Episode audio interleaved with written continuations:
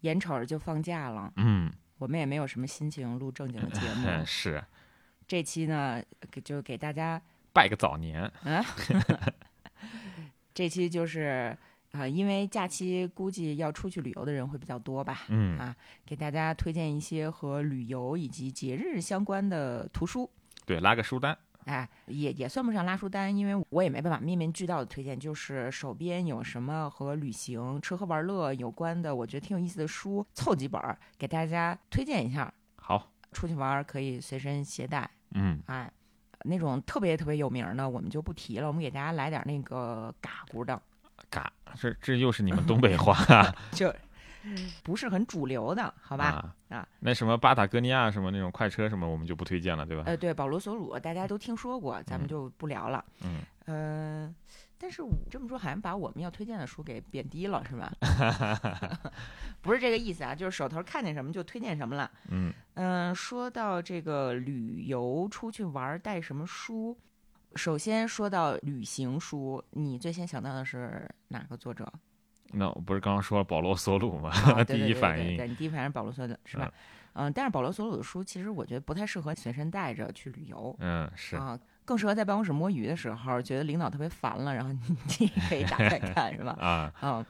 嗯，我想到旅行书，第一个是《妹妹合同》，啊，对吧？窥见窥视系列，窥视印度啊，窥视欧洲啊，窥视日本呐、还真是啊，还有什么边走边啃胡萝卜，啊，不不是胡萝卜，腌萝卜，边走边啃腌萝卜，就是以腌萝卜为主题的日本国内游。嗯，因为妹妹合同他是一个舞台布景大师嘛，他是一个美术家，嗯所以他的作品都是连写带画，对我可喜欢他的画了，反正就是看着一点儿也不累，而且还能提供很多旅行信息嗯啊。虽然年代久远，但是今天比如说你要去印度什么的，可能还能沿着妹妹合同的旅行路足迹线，对，再走一波。看哎，看时代发生了什么样的变化，哎，其实说到印度，我就想起一本书叫《走河》，嗯啊，是谢望林写的。谢望林是那个《转山》的作者，嗯啊，就是十年前吧，有一个特别畅销的旅行文学叫《转山》，最近又出了他的姊妹篇嘛，《走嗯河》走的就是恒河。然后像林怀民啊、骆以军啊，都还挺推荐这本书的，嗯，我也觉得也挺好看的。就如果大家有去印度旅游的计划，你可以带上这本书，走路的走，河流的河啊啊！你像走河转山，其实都有点儿精神之旅的那个感觉。对，那还有一种旅行就是历史学家的旅行，嗯比如说像罗新老师的《从大都到上都》，还有那个《月亮照在阿姆河上》，哎哎哎，这是罗新老师作为一个历史学者，同时也是这种旅行文学的深度爱好者写成的两本书。因为你看，很多时候历史学其实和地理学是不分家的，对，时间和空间上交错纵横嘛。是那么连续统一体， 哎，对，按照人类的生命来讲，嗯我们觉得历史啊，哗哗哗过得很快，是吧？像长河一样。其实对于很多地形地貌啊，甚至古老的建筑来说，弹指一挥间，对，是吧？其实还有动物也是这样啊。那个《消失世界漫游指南》， 我觉得其实也是一个非常哦、 对，不错的这个旅行文学书旅行，文学对对，这个也是历史嘛，也是地理嘛，关键是《消失世界漫游指南》是道格拉斯·亚当斯写的，嗯就是写《银河系漫游指南》的老师，我们都特别喜欢，特别搞笑。对，哎，还真是这个书特别适合旅行的时候带着。是啊，嗯，看着也也轻松快乐，对吧？对，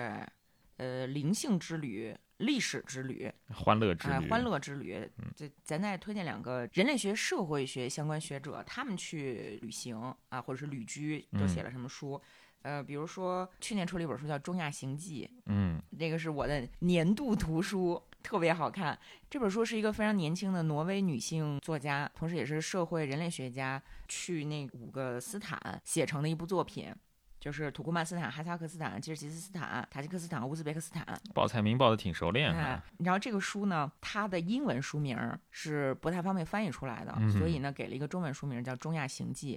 但它的英文书名其实叫 Sovietistan，啊， 叫、呃、嗯苏联的那些斯坦，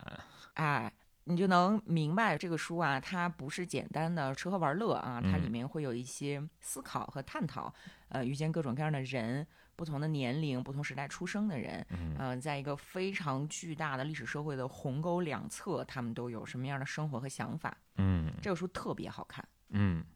然后还有一个我特别喜欢的，这其实不算旅行文，这可能算旅居文学，或者说这个调查研究的这么一个非虚构的作品，是理想国译丛当中的一本儿叫《印尼 etc. 众神遗落的珍珠》。嗯，就讲印尼嘛，讲印尼的，就印尼是如此的丰富。 这看这个时候我才知道，就是其实印尼人不太爱出国，是因为他们换一个岛就换一种文化， 没有必要花那么多钱出国，挺有意思的。我我还没去过印尼，所以我在想有机会一定得去看看啊。刚才不是说《中亚行记》吗？理想国还有一本书叫《大中东行记》，呃，这个书的作者呢是这张信刚老师，张信刚老师是生物医学工程专家。啊，九四年的时候，就是匹兹堡大学的工学院的院长，就是很厉害。但是呢，零七年退休，回到了这个什么清清华北大呀什么的，就开始开人文通识课。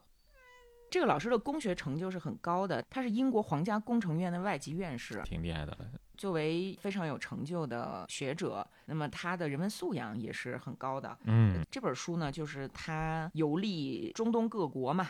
各国的历史文化呀，嗯，包括北非和高加索啊，啊，你看这都是都是这个硝烟四起啊，是在在历史上不消停的这些地方。是然后这个书呢，葛兆光啊、张维迎啊、荣新江啊都推荐过，啊，嗯我们推荐的老师推荐的作品，嗯，对。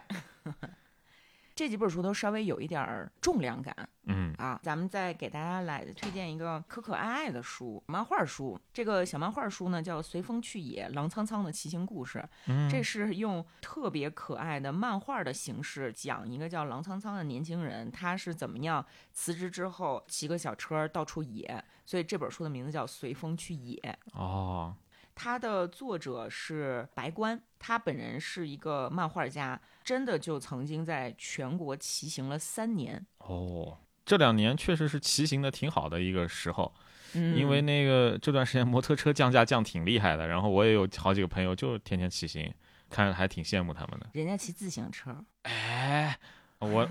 好吧，哎，摩托车也是骑行，没什么问题。就这就这书，自行车是一个很重要的角色，因啊为他骑的时间太长了，然后那自行车的辐条就断了，啊，断了他又在一个很偏僻的地方，他就买不到辐条嘛，嗯最后花了很多钱在一个小车铺买的辐条。啊，后来他不就吃一堑长一智嘛，就说我出发之前我要提前买辐条，就在嗯网上订购了一大把，说网上订购的这辐条啊，质量又好又便宜，怎么怎么样，结果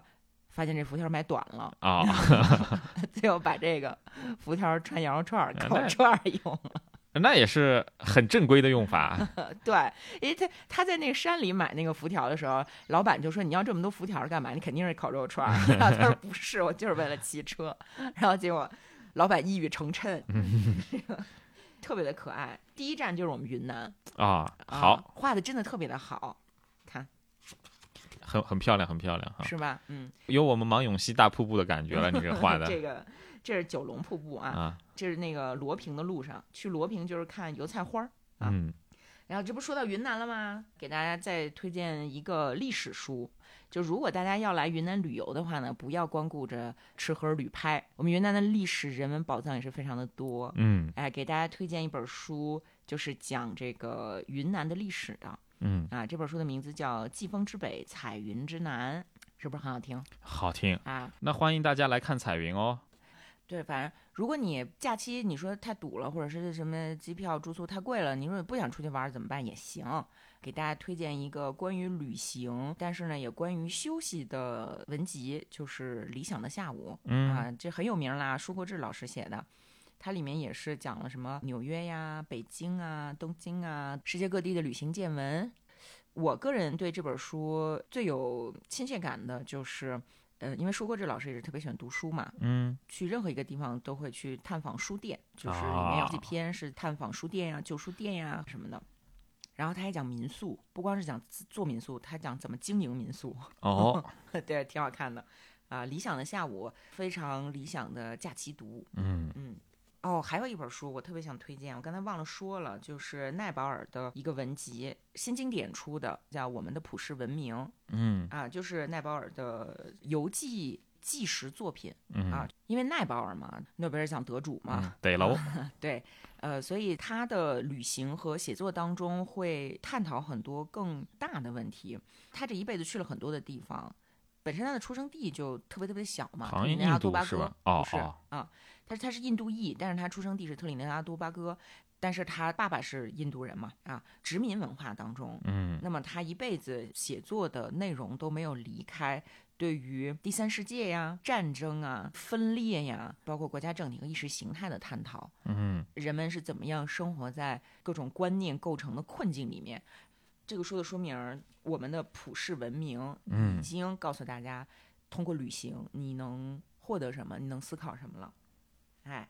嗯，然后这个说到过节如，就是咱们再聊点吃的吧。对嗯，吧？咱中国人民以食为天，咱过节最重要的就是什么时候该吃什么东西。啊，希望大家多吃点五仁月饼。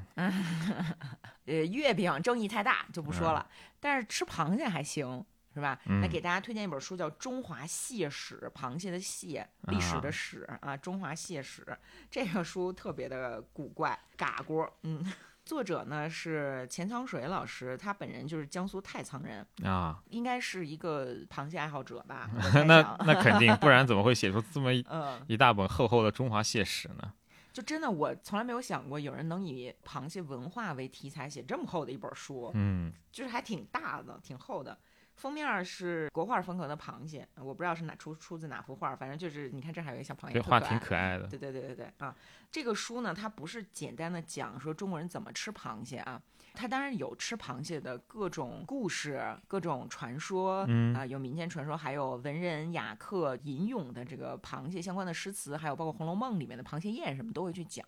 我向大家保证，这里面和螃蟹相关的知识之博杂，保证能让你大开眼界。嗯比如我就是通过这本书知道，上海的简称“沪”是来自于一种抓螃蟹的器具的名字。感觉是不是一种蟹笼啊？对，西晋的时候，松江归大海的那一段儿的那条河呀，被命名为护渎，亵渎的渎，然后嗯上海那个护，护其实就是一种抓螃蟹的工具。嗯推测就是说，当时的这个护渎的河流，它一定会留下很多犬牙交错的能够逮螃蟹的地方。啊，所以人们会给这个水域取名叫沪渎。到了清代呢，去掉了那个“渎”，就变成了嗯沪，所以上海简称就是沪。啊，它反映了上海曾经是一个抓螃蟹的地方啊，以渔业为生。